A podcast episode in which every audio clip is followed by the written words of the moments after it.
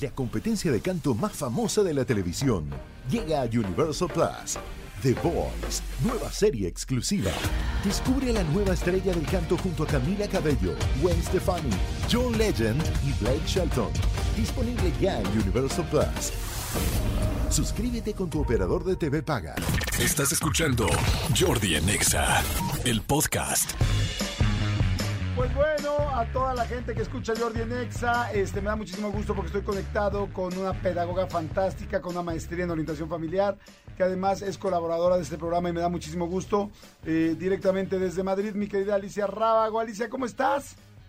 Uy, encantada y feliz porque en las otras ocasiones platicamos muy rico, la gente me escribió que le había gustado muchísimo la entrevista y pues vamos por una.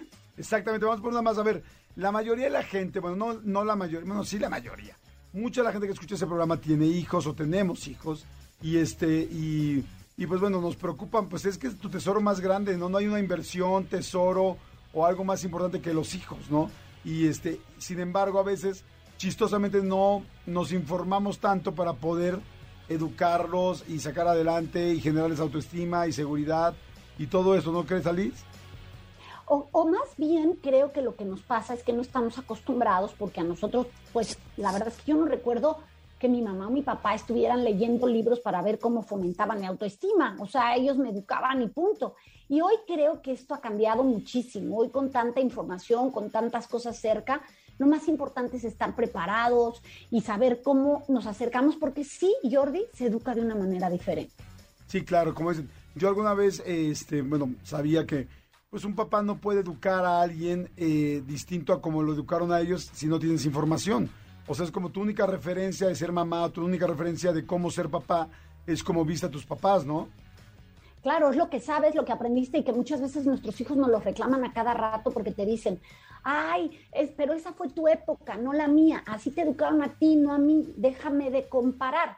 Pero en el tema de la autoestima específicamente, eh, es un tema que a mí me apasiona, primero, incluso tengo cursos para adolescentes que la columna vertebral justamente es la autoestima, pero siempre me ha llamado la atención y conforme sigo estudiando siempre aparece algún tema nuevo, porque todos sabemos que la autoestima pues empieza a formarse en casa por ese primer círculo que se tiene y esa imagen que se les va formando a los chicos y que luego se alimenta de esa, de esa propia, de ese autoconcepto que ellos van teniendo.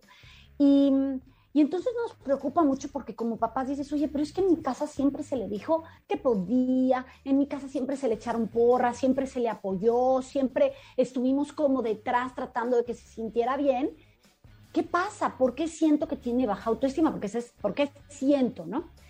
A mí me gusta, siempre que hablamos con los padres de familia, pues aterrizarlo, porque como mamá tengo un montón de dudas y lo que quiero es, pero ¿cómo le hago? ¿Cómo sé? ¿Cómo le ayudo? Entonces, el primer punto que yo diría aquí, Jordi, es para tranquilizarnos todos, ¿eh? incluso adultos, es la autoestima es variable a lo largo de la vida.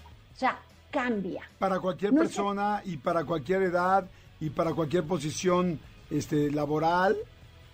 Puede cambiar. O sea, hay días incluso que tú dices, oye, hoy sí no me siento así que voy caminando y rompo plaza, ¿no? O sea, hay gente que tú dices, es que este tiene alta, alta autoestima siempre. Sí, pero habrá momentos en donde no la tenga a lo mejor al mismo nivel. La autoestima puede variar, puede cambiar y podrá depender pues del círculo en que te muevas, de un conflicto que hayas tenido, de algo bueno que te haya pasado. Entonces, para que los papás y nosotros estemos tranquilos, porque también como adultos es importante saberlo, puede variar a lo largo de la vida y es mucha responsabilidad de nosotros trabajar en ese autoconcepto que tenemos y ver pues esas cualidades, esas fortalezas, esas cosas buenas que tenemos y también sin olvidarnos de esas debilidades o como les llaman hoy, áreas de oportunidad. Porque aquí viene otro error muy grave que cometemos los padres. ¿Cuál es? Porque sí, yo, creo que tenemos como una lista de 2000, ¿no? los papás somos, este, nos equivocamos en muchas cosas, pues obviamente, pero pues por eso está aquí Alicia Rábago para que nos oriente. ¿Qué otro es uno de los errores principales? Mira, no sé, y esto fue como una época, una época muy constante en donde creíamos los papás que si le decíamos, ándale, tú eres el más listo, tú eres el mejor en matemáticas, tú eres el más guapo, tú eres el más rápido, tú eres el más, más, más, estábamos ayudando a fomentar una alta autoestima.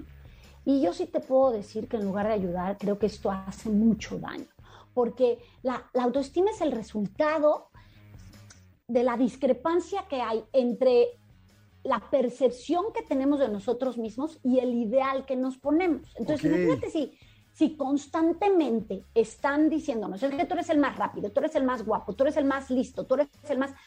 Pues empiezas a poner esa vara muy alta. Claro. Y entonces cuando no logras algo o descubres que hay alguien más listo, porque siempre va a haber alguien más listo o menos listo que tú, empiezas a sentir que no es eso lo que te han dicho. No sé si te ha pasado a ti que tienes hijos y seguramente alguien que nos ha escuchado, porque yo tengo muchos chicos en consulta y también padres que me dicen, yo lo sé que mi mamá me dice que estoy muy guapa, que soy muy lista, que estoy muy bien, pero es porque es mi mamá. Te lo Sí, dice así claro. como, pues, eh, ¿no?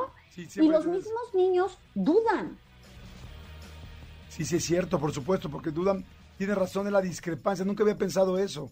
Entre lo que te están poniendo, entre la vara que te están marcando tus papás y lo que realmente cómo te sientes tú, ¿no? Claro, entonces continuamente, como si partimos de ahí, fíjate qué importante es darnos cuenta de esto, porque si partimos de ahí, entonces nos vamos a hacer algo más real, hablar con tu hijo y decir, a ver, muchas veces, hijito, eh, aunque te esfuerces, aunque trabajes, aunque le eches muchas ganas, pues a lo mejor no va a ser a la primera que consigas lo que tú quieres, ¿no? Te va a costar más trabajo. Eh, lo importante del camino es todo lo que aprendiste, todo eso que viviste y seguramente ese esfuerzo se podrá ver reflejado. Pero el constantemente decirle a un hijo, ándale, tú puedes, es que si tú le echas más lo vas a conseguir, es que ya verás, todo lo que se quiere se puede.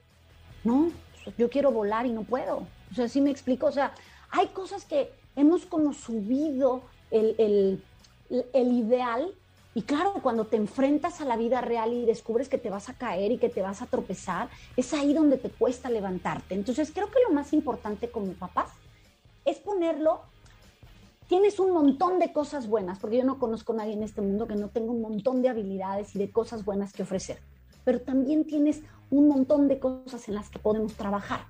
Entonces, enfócate en puntualizar todas esas fortalezas que tienes, pero también no pierdas de vista que eso que puedes, eh, que, so- que llaman debilidades o áreas de oportunidad, pues a trabajarlas para sacar lo mejor de ti. ¿Sabes qué? Me, me encanta lo que estás diciendo, o sea, es ser más realista. Te voy a dar un ejemplo que, que- que el otro día, creo, no sé si lo comenté aquí o no. Yo de, yo de chico, pues como que tuvo muchos problemas económicos en mi casa, ¿no? A veces bien, a veces mal y a veces muy mal. Y, este, y entonces yo me di cuenta que durante muchos años, cuando yo tenía una complicación en el trabajo, no se lo decía a mis hijos. O sea, una, o sea este mes nos fue mal, este mes tal. Y yo seguía como que nada, no pasaba nada. Porque yo como que no quería que ellos vivieran esa angustia. Hasta que un día alguien me dijo, no sé si un experto o una amiga o un amigo, me dijo, oye, ¿sabes qué? Si tú nunca les dices a tus hijos cuando te está yendo mal, ellos van a creer que siempre te tiene que ir bien. Y cuando sean grandes van a pensar que siempre le va bien a los adultos y no es así. Entonces de ahí empecé a decirles, oye, no, pues fíjense que este mes nos está yendo mal, no podemos gastar tanto. Y, claro que se asustaron porque yo llevaba 8 o 9 años y nunca decirles nada. Le dije, y me dijeron, pero ¿cómo? O sea, tenemos problemas para comer mañana. Le dije, no, no, no ese, no ese nivel, pero no podemos gastar en cosas ahorita superfluas o no tan importantes porque hay otras cosas más importantes.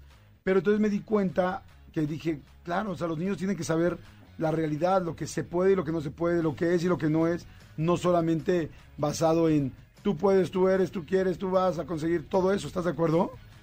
Por supuesto, y además de una manera en donde tu boca les puede explicar si hay para comer mañana, pero simplemente no te puedo comprar los tenis que a lo mejor compré el, la- mes pasado, según su edad para poderlo entender, porque aunque tú no se los digas, pues tú vas a estar irritable, preocupado, nervioso y van a decir, ¿qué onda con mi papá? porque está tan enojado? Se le dispara el, carácter más rápido, cuando son preocupaciones que si compartes con ellos, los niños tienen soluciones. Ellos mismos te dicen, oye papá, ¿y si ahora no gastamos en eso porque podemos ahorrar aquí? Aunque sean 10 pesos.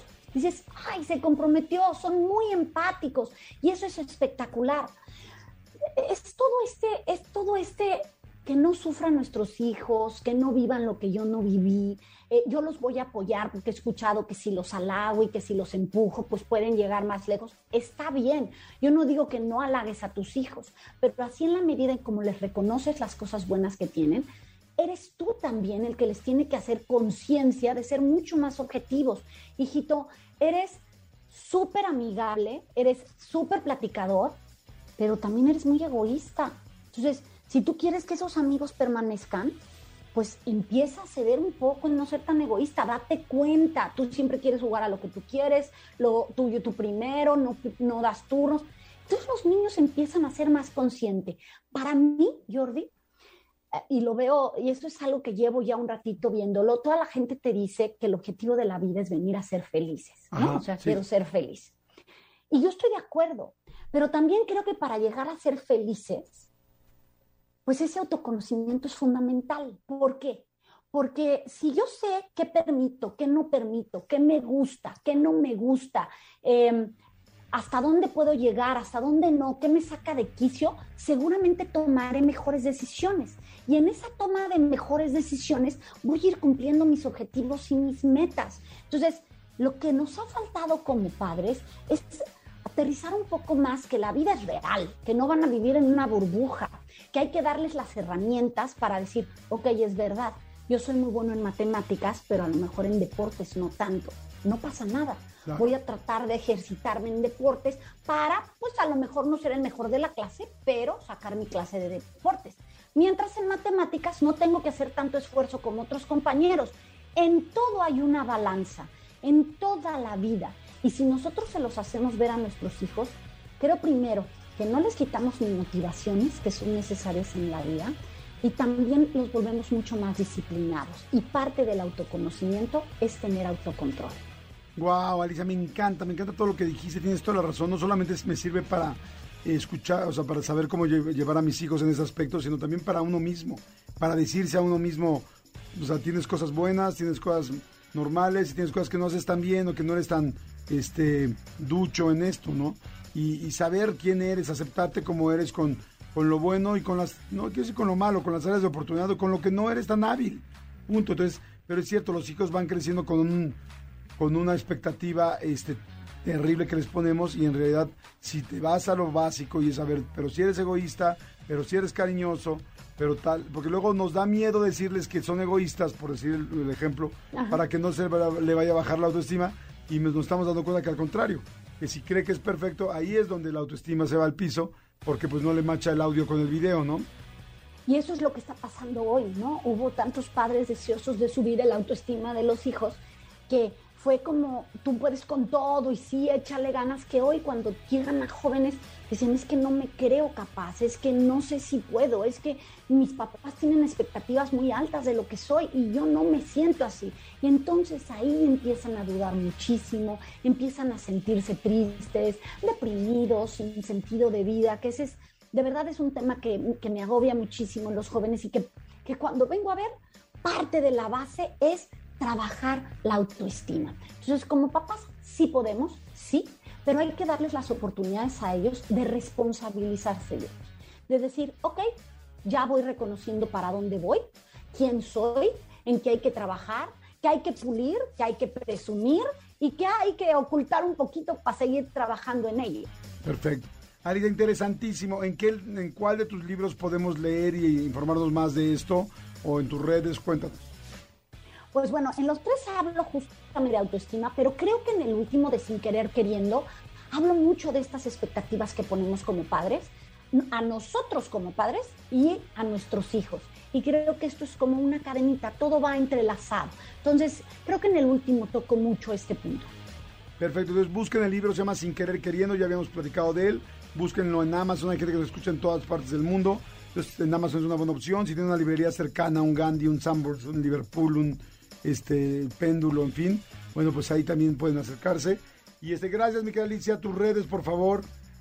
Mis redes son Alicia Rábago en todas, estoy como Alicia Rábago. La única diferente es en Instagram, que estoy como Edúcalos para que los demás.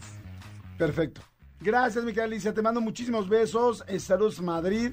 Este, ahora sí que buenas tardes, Madrid, buenos días, este, México. Y este, nos escuchamos en la siguiente. Besos. Abrazo fuerte hasta allá.